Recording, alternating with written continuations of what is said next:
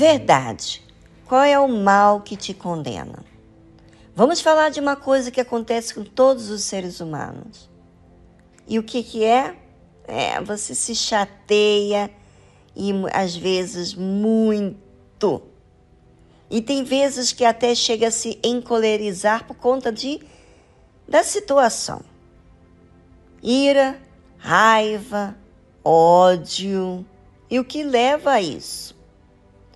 Muitas vezes a ira passa, nem vira ódio, é só um momento.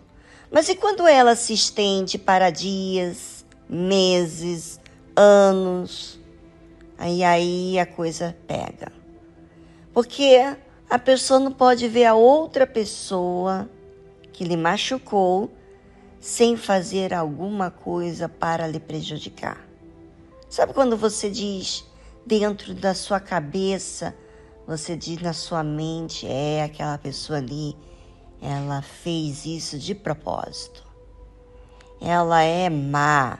E aí um monte de coisas que você diz, a sua feição já se torna com raiva, com ódio, provando assim uma mágoa, um rancor, uma ira que está se estendendo por dias. E a ira faz a pessoa falar palavras bem ofensivas. Bem, o Senhor Jesus disse o seguinte: Ouvistes que foi dito aos antigos: Não matarás. Todo mundo sabe. Mas qualquer que matar será réu de juízo. Não vai ter nenhuma defesa.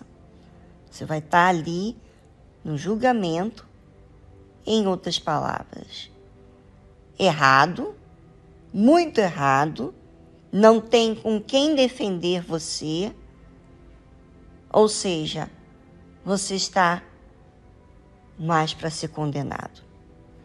Eu, porém, vos digo que qualquer que, sem motivo, se encolerizar contra seu irmão. E olha, gente, que o nosso irmão pode ser qualquer pessoa próxima, que você se ira, que você fique chateado. Qualquer pessoa, qualquer pessoa que você ficar irado, a Bíblia fala, será réu do juízo. Será réu de juízo.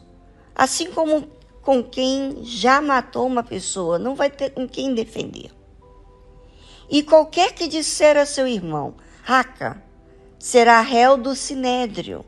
E qualquer que lhe disser, louco, será réu do fogo do inferno. É uma coisa séria, né? As pessoas pensam que se irá, ficar chateado, você pode relevar e ficar aí dias, só que o Senhor Jesus está dizendo aqui que isso leva a você não ter com quem te defender. Porque você está errado, você está condenado. Condenado porque você está alimentando uma coisa que faz mal para você e para outra pessoa. Portanto, se trouxeres a tua oferta ao altar, e aí te lembrares de que teu irmão tem alguma coisa contra ti, deixa ali diante do altar e vai reconciliar-te primeiro com teu irmão. E depois vem e apresenta a tua oferta. Vamos dizer que você, ouvinte, vai à igreja. Você está com raiva, com ódio, e você vai à igreja e você quer ofertar a Deus. Você quer dizer, meu Deus, eu quero o Espírito Santo, eu quero te dar a minha vida, eu quero ajudar o próximo. Mas você, lá no fundo, você tem uma coisa mal resolvida com outra pessoa. E quando você chega na igreja, diante do altar, venha na tua cabeça aquela pessoa que você não perdoou ou aquela pessoa que não te perdoou. Sabe o que o Senhor Jesus disse?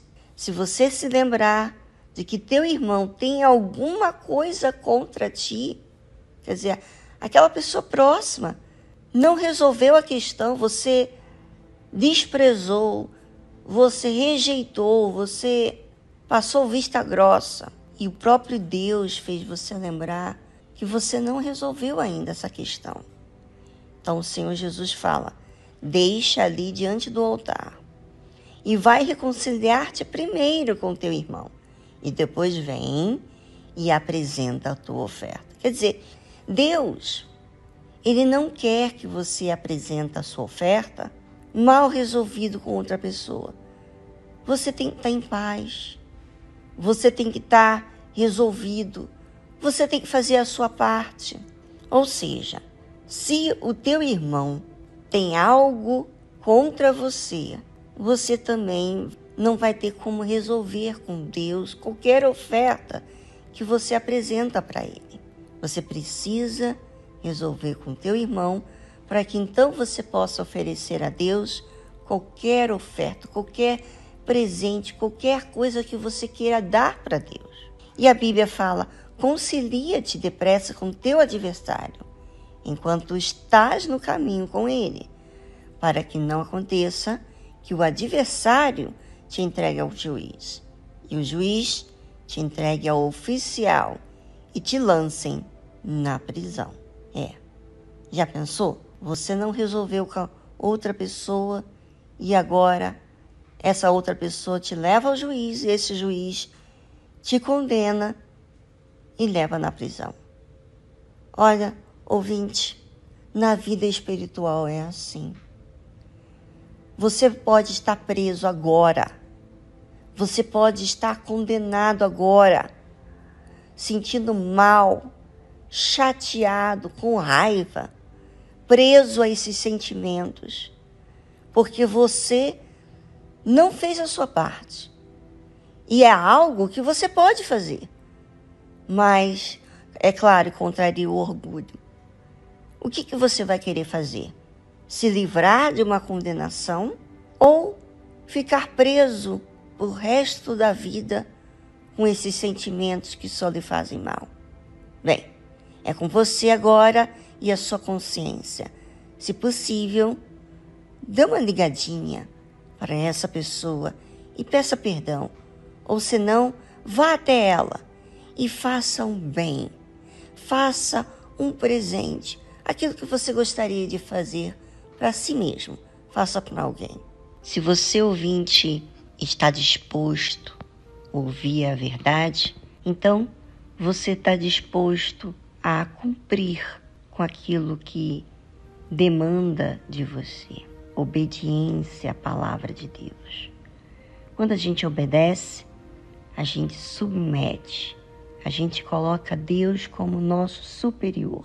Quando desobedecemos, nos colocamos acima, dizendo para nós mesmos: do meu jeito é o jeito certo. Eu quero continuar desse jeito e ninguém me condene por isso. Mas quando obedecemos, nós dizemos o contrário. Olha, eu errei, eu reconheço as minhas falhas e eu vou fazer e eu faço o que o Senhor quer que eu faça. É muito interessante é, como isso acontece dentro da gente. O Senhor Jesus disse assim: Em verdade te digo que de maneira nenhuma sairás dali enquanto não pagares o último centavo. Ele está dizendo da prisão.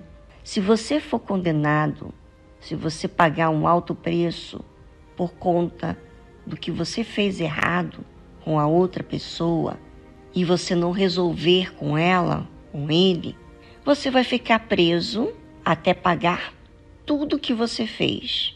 Você já pensou numa coisa dessa? por causa de um orgulho, por causa de uma vaidade, você foi resistente para pedir perdão, para mudar o seu jeito. Então, você sofre com isso. Você fica preso. Você fica preso a um problema. Você aí, que está me ouvindo, que está com raiva, com ódio, você já reparou que você não, não sai desses pensamentos negativos quanto a outra pessoa? É como se você juntasse o lixo na sua própria cabeça. Você não desfez do lixo. E o lixo é o que você sente. Porque olha a miséria de vida que você tem me permitido viver. Falando palavras negativas, murmurando, olhando para as pessoas com malícia. O que que isso tem trago de benefício na sua vida? Nada. Agora, eu pergunto para você, se você obedecer, se você fazer o que Deus te manda, o que isso fará com você? Você vai se livrar de um peso que você mesmo colocou na sua cabeça e você vai resolver. Não vai olhar com maus olhos, não vai viver o passado como no seu presente, você vai estar livre. E é isso que o Senhor Jesus fala, que ele diz o seguinte: de maneira nenhuma sairás dali enquanto não pagares o último centavo. Então, ouvinte, por que não fazer o que é certo e se livrar desse peso, dessa prisão? A sua consciência sabe que é só uma decisão, é só a atitude que você tem que fazer: confrontar o seu orgulho e fazer o que é certo. O que isso te custa?